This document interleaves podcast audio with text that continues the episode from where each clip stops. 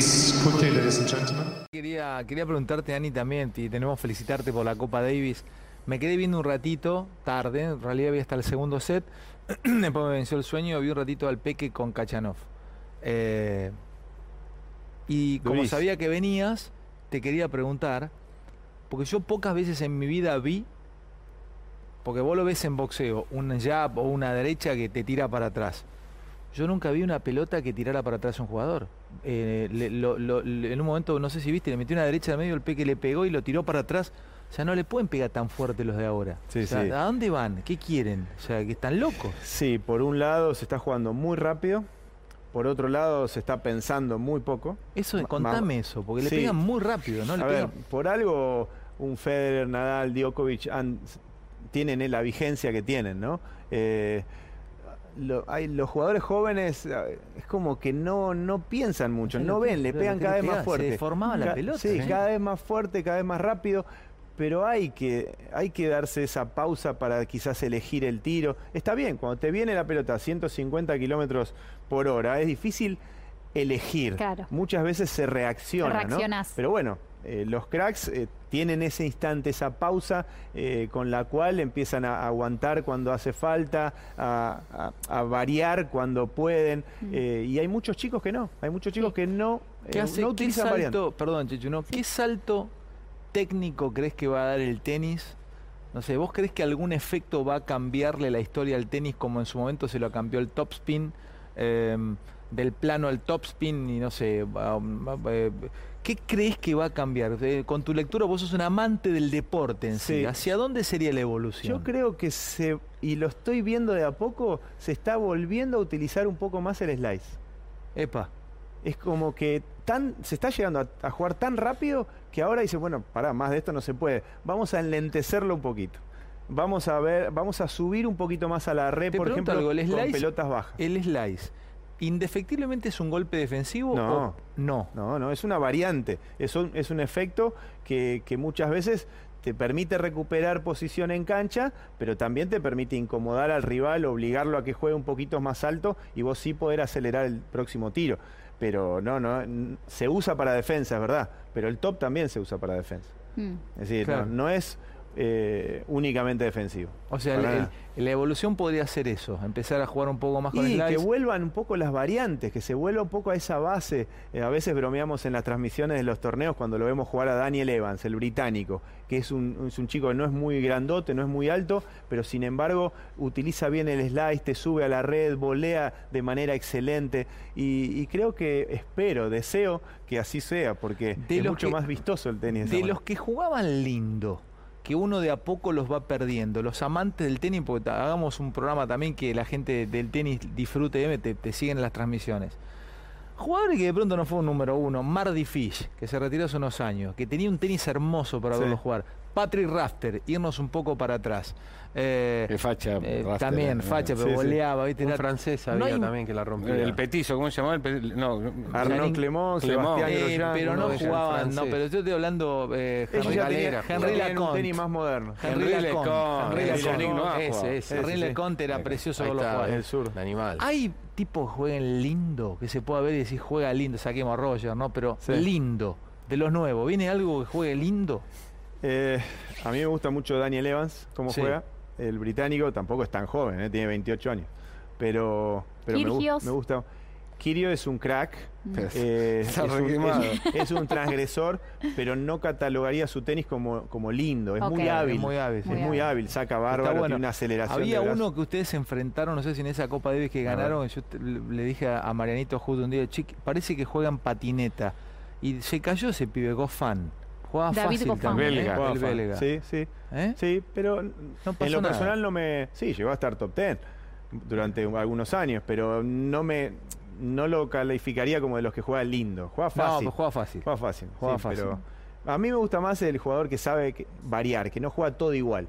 Por ejemplo, el italiano Yannick Sinner, eh, que es candidato a estar dentro de los primeros cinco en los próximos años, es muy estructurado, juega todo igual. Lo que pasa es que juega con una facilidad juega con una velocidad que es difícil de contener.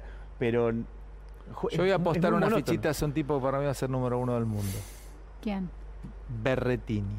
El que Mateo llegó a la final de. Wimbledon. Yo te apuesto en contra. Que no ¿En serio me llega. decís? Sí.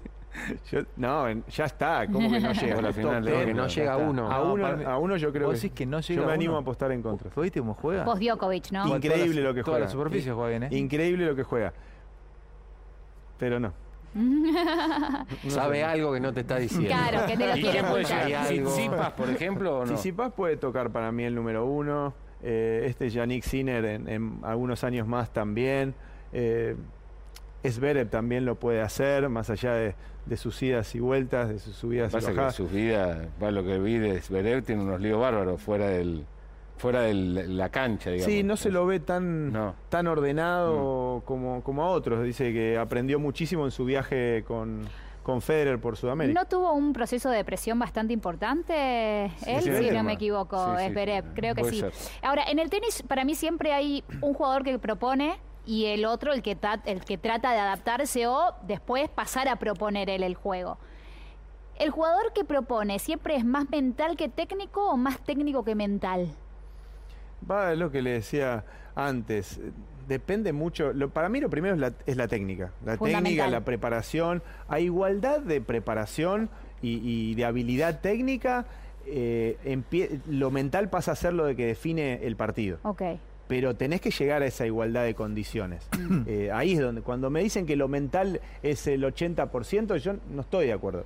Creo que termina siendo el 100% una vez que estamos igualados a nivel físico, técnico y a nivel competitivo. Ese momento del partido donde... Ese detalle es que yo quiero ganar más que vos Claro. y, y me voy a quedar con el partido. Pero creo mucho más en, en toda la base para llegar a ese, a ese detalle. Todo bien, sos un dios del tenis, ganaste la Copa Davis, todo bien, pero creo que mordiste el polvo jugando contra nosotros en Harrods. ¿No perdieron ustedes con nosotros? No, Ah. mirá, me la dejaste corta de nuevo. Es Metió muy- el slice. No, no. Escuchá. El que perdió fue Marianito. Ah, Hood. perdió Mariani. Pero, el que dijo que estaba desgarrado. pero arquitectura contra Harrod salió campeón. Tenés Salimos razón, campeones. sí, ¿Qué se dice de. Fantino en el ambiente No, tenístico? Eh, Porque él viene acá con un mensaje. Yo juego al tenis nomás, yo soy un defensor del tenis, Bueno, amo está el bien. deporte, sí, yo lo es, defiendo. es de los que van a tomar clase y quizás cae con siete raquetas, ponele.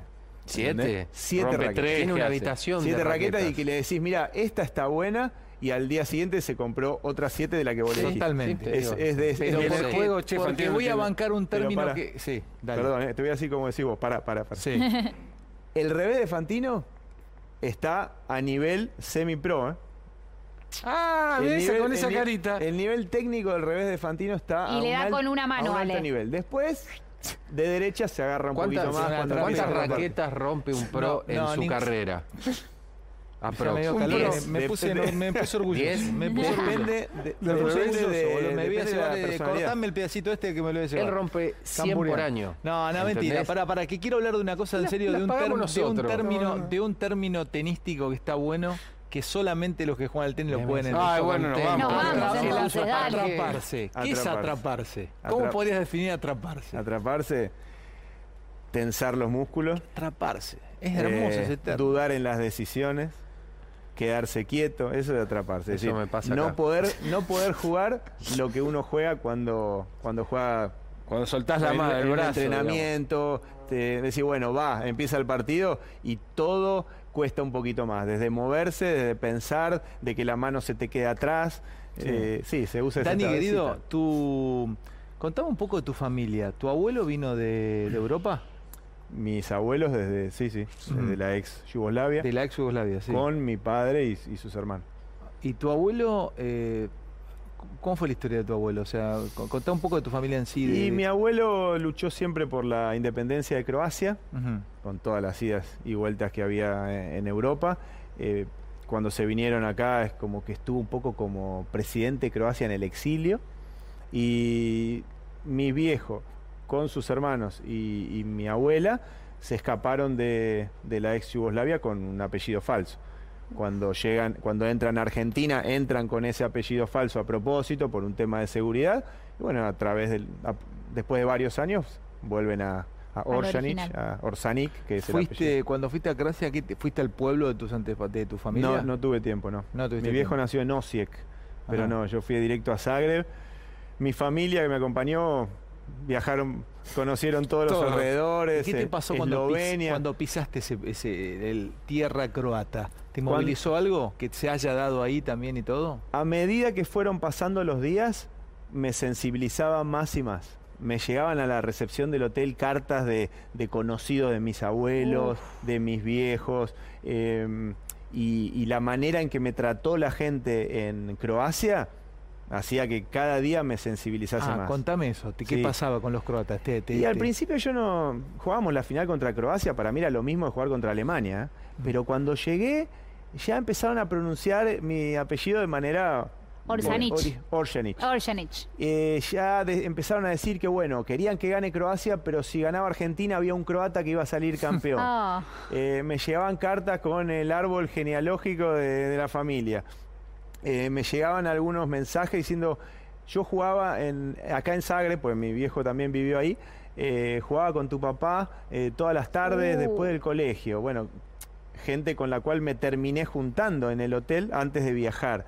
Eh, muchos momentos que, que me hicieron tomar contacto con mis raíces Claro. y, y- y a través de los días veía qué parecido era yo a mucha de la gente que, me encontré. Parecido no solamente físicamente, sino en tu forma de Sí. vivir y todo. Sí, ¿Sí? sí, sí, tomé contacto con, las- pueblo, con mis raíces lo que se hereda no se roba, ¿no? muy fuerte, muy fuerte, sí. Y había muchos. eh, ¿Tu apellido allá es un apellido común? ¿No es común? Había Orson. Es- sí, sí, hay, hay, Hay. hay varios, sí, sí, sí. Fanático un dibujo animado que vamos a poner, no sé si es de lo En mejor. discusión. A ver. Meteoro. ¿Estás loco? Es un grosso, Meteoro es espectacular. Pero ¿qué puedes decir de Meteoro? No, pero tiene la peor película de la Bueno, pero historia de la película, estamos hablando de Pero el dibujito. dibujo animado para eh, no es un dibujo animado, es una es anime. eso Anime, podemos cómic, Vamos a hablar. no, No, anime. no, no, No te Meteoro no es anime. Sí, es anima, es anime. es- No. ¿Le vas Bueno, a pero hablemos a de la Tronco? serie. No te quedes en la- Guess, Mazinger Guess, un dibujo Dale, animado. no, dale, pero eso pero no, es es de estamos hablando de Yo de tenía un japonés que quería producir animes sueltos. Animes- Eh, pero no funcionó. Pero Déjame en para Tokio. Meteoro era un... ma- Sí, ma- ¿Y de qué trataba hermoso. Meteoro? ¿Qué No. otra Y trataba de un tipo corriendo carreras todo el tiempo, que tenía un montón de, No, de hay una enemigos. historia que del hermano. Ya Hay una la spoileaste. No no. ¿Qué sabíamos, que, y, pero es que no sabíamos al principio que era Bueno, el pues hermano. sí, bueno, ya está, ya pasó. el corredor X. En ese momento los saltos de El, el Match 5, todo- una nah, locura. nah, grosso. Trixie, el monito. El- el- Tiene- chistita. y otra cosa que, que ahora eh, yo, si, si la vida me diera un hijito con Connie, le voy a comprar 173 millones de soldaditos en bolsa. Sí. Porque en la época que vos y yo jugábamos soldaditos, Sí. no era fácil conseguirlos, ¿viste? Te vendían... Mi- ¿Usabas cuáles vos? Tenías Mi vieja me tenías- hacía leer de los eh, de los soldados de la Cruz Roja Sí. eh, y me hacía estudiar. Me decía, vos te estudias este capítulo, te compro un soldadito, lo de plomo, ¿viste? Y Uh. así me enganchaba. Y llegó un momento que eh, me compraba mucho más de lo que estudiaba, obviamente. ¿Tenías de plomo y de plástico o de plomo? Sí, sí, de, De de- los dos. de los dos. Y claro, y después tenía un fuerte, no sé qué, Oh. me inventaba todo y de repente no se podía caminar en la pieza porque tenía toda una batalla armada y, y después empezaba a tirar, no sé, o pelotitas o lo que sea y empezaba a derrumbar todo. Qué lindo mezclar Pero, indios. buenísimo. Mezclabas un piel roja contra un soldado de la Segunda Guerra Mundial. Mezclabas todo, todo, ¿viste? Hermoso. Con tal que haya cantidad Qué y lindo. podías, pudieras armar Había todo. una línea de juguetes que le podías sacar las plumas a los indios. ¿Te acordás? Sí. Los soldaditos le podías sacar Sí. y los cambiabas.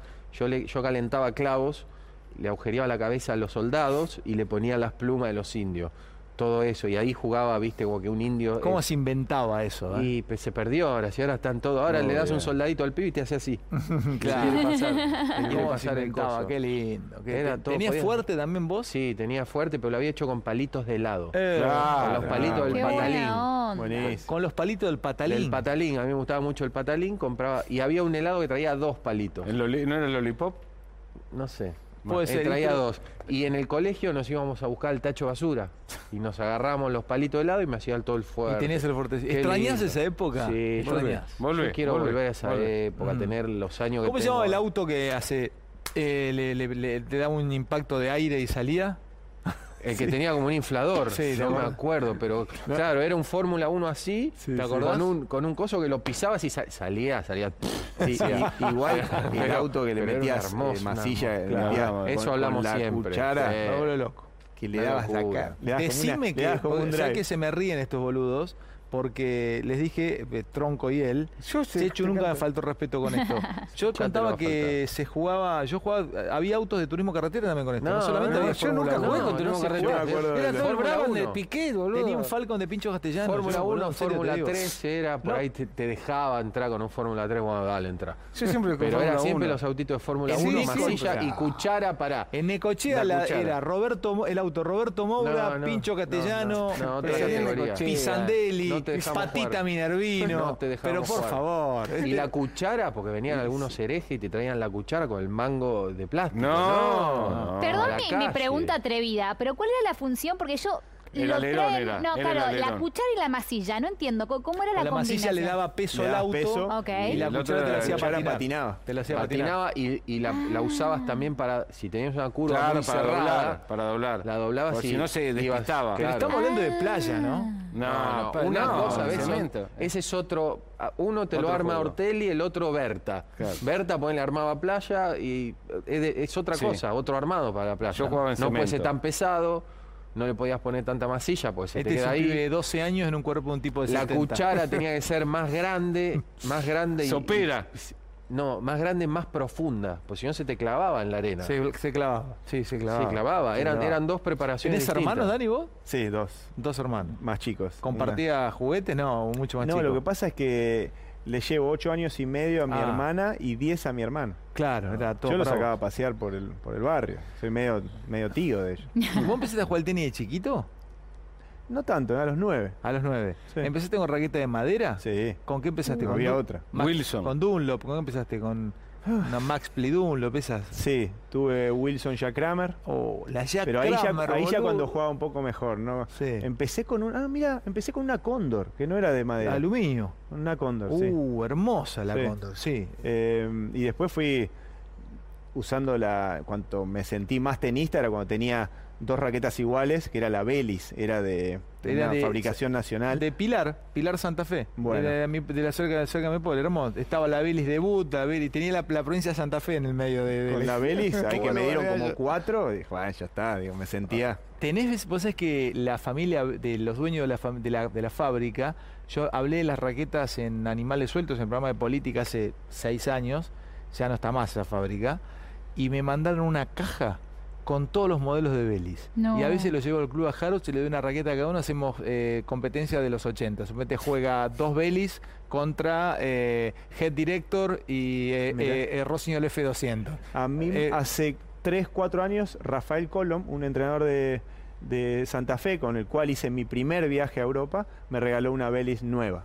Mm. Y espectacular, se la di a, mi, a mis hijos para que la prueben. Después, ¿con qué jugaste? ¿Jugaste con, con Prince? ¿Jugaste? ¿Llegaste con la Pro, con la Buddy, con todo eso? con no? Prince no jugué nunca, jugué con Dunlop Maxpley, jugué con Wilson Jack Kramer, después jugué con la Wilson Pro Staff, que ya Otro nivel. era otro nivel. Sí. Que era la de Pero, Connors. pero era carísima. Partí una así de, Tenía el de corazón- caliente, la raspé un poquito contra. No, agarré una piedrita, ¿Tenía el corazón, la rajé. ¿tenía el corazón no rojo? ¿Tenía el corazón más. rojo? No, era la director la que tenía el corazón rojo, ¿no? No, Tenía- esta ya tenía el aro, el corazón La- abierto. La, la- ¿Cuál era esa? La Pro Staff. La Pro- ah, la Wilson Pro Staff. Wilson Pro Staff, pero, pero, para de los 90. pero eso. ya estamos más. Ya estaba más Durísima crecidita. era esa raqueta. Buenísima. Hermo- eh, eh, para muchos de los buenos como ustedes, esa raqueta fue de lo mejor que sacó Lo la mejor. industria raquetera. Revolucionaria. De hecho, el, el modelo existe todavía. Exacto. Pasa sí. que va, va cambiando la, el material un Parecida a la que usa Federer, o sea, Claro. tiene, un, tiene un estilo eso.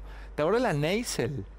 Qué marcas, ¿eh? Hubo tantas cosas, boludo, que Sí, llegaban. Y la pilcha, le daban bola en ese momento a la pilcha de tenista. Sí, tipo, mucho más. Había la vestía el Les, por ejemplo. Pero Sí. había, no sé, marcaba yo esa me acuerdo, diferencia. a ver, yo me la compraba la- Claro, hasta sí. que empezás a destacarte un poquito más y haces algún contrato, eh, me la compraba y me acuerdo mucho de Deport Hit.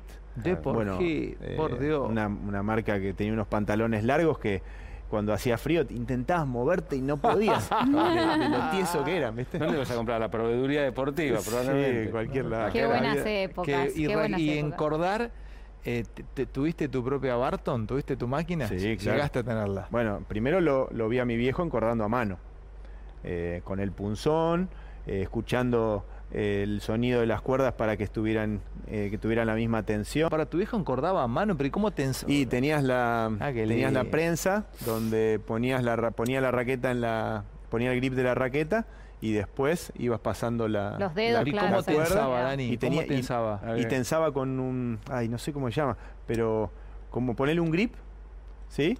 Y Sí. lo iba girando, iba girando, girando, iba, iba tocando las cuerdas. Ah, Cuando estaban igual, ponía el punzón en el, en el agujero Para trabarlo. para, para trabarlo y ahí de nuevo Eh, lo mismo con la otra. Un luthier era el tipo. Sí, era Qué un- maestro. era arte, digamos. Qué maestro. Arte, qué arte de verdad. Eh, últimamente el fútbol está trayendo muchas polémicas el VAR, ¿no? Sí. Y mm, en el tenis existe el ojo de halcón. Si vos tuviese la potestad de poder cambiar alguna regla del tenis o algo que todavía no te termina de convencer, ¿cuál elegirías, Dani? ¿Del tenis? Del tenis. Ah, porque del fútbol. no, no, no, no, del Eh, tenis. Del- eh, yo creo que ayudó mucho el, el- el tema del ojo de halcón, porque prueba que los jueces de línea, los jueces de silla se equivocan, Sí. pero que también los jugadores se equivocan. Eh, no es solo, es muy fácil decir, eh, bueno, esa bola fue claramente buena o mala. Ahora, bueno, a ver, veamos. Y, y todos se, se muestra que se equivocan. Eh, no, me gustaría que se permita el coaching, que, que no sea algo que no, que no esté permitido, que, esté sancio- se- que se sancione y que en realidad todos los entrenadores de tenis lo hacen.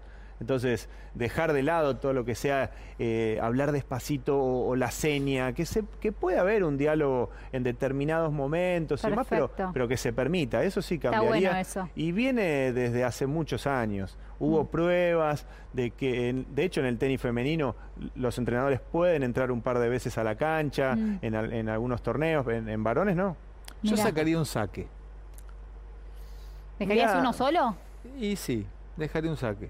Mira. Y porque, como estaba contando, de los- lo- las nuevas camadas te, te, te, te, te- sacan pedazos de, de cancha. Sí, Bajarías la velocidad de entrada. sí, pero también es verdad que la devolución eh, mejoró un montón ¿eh?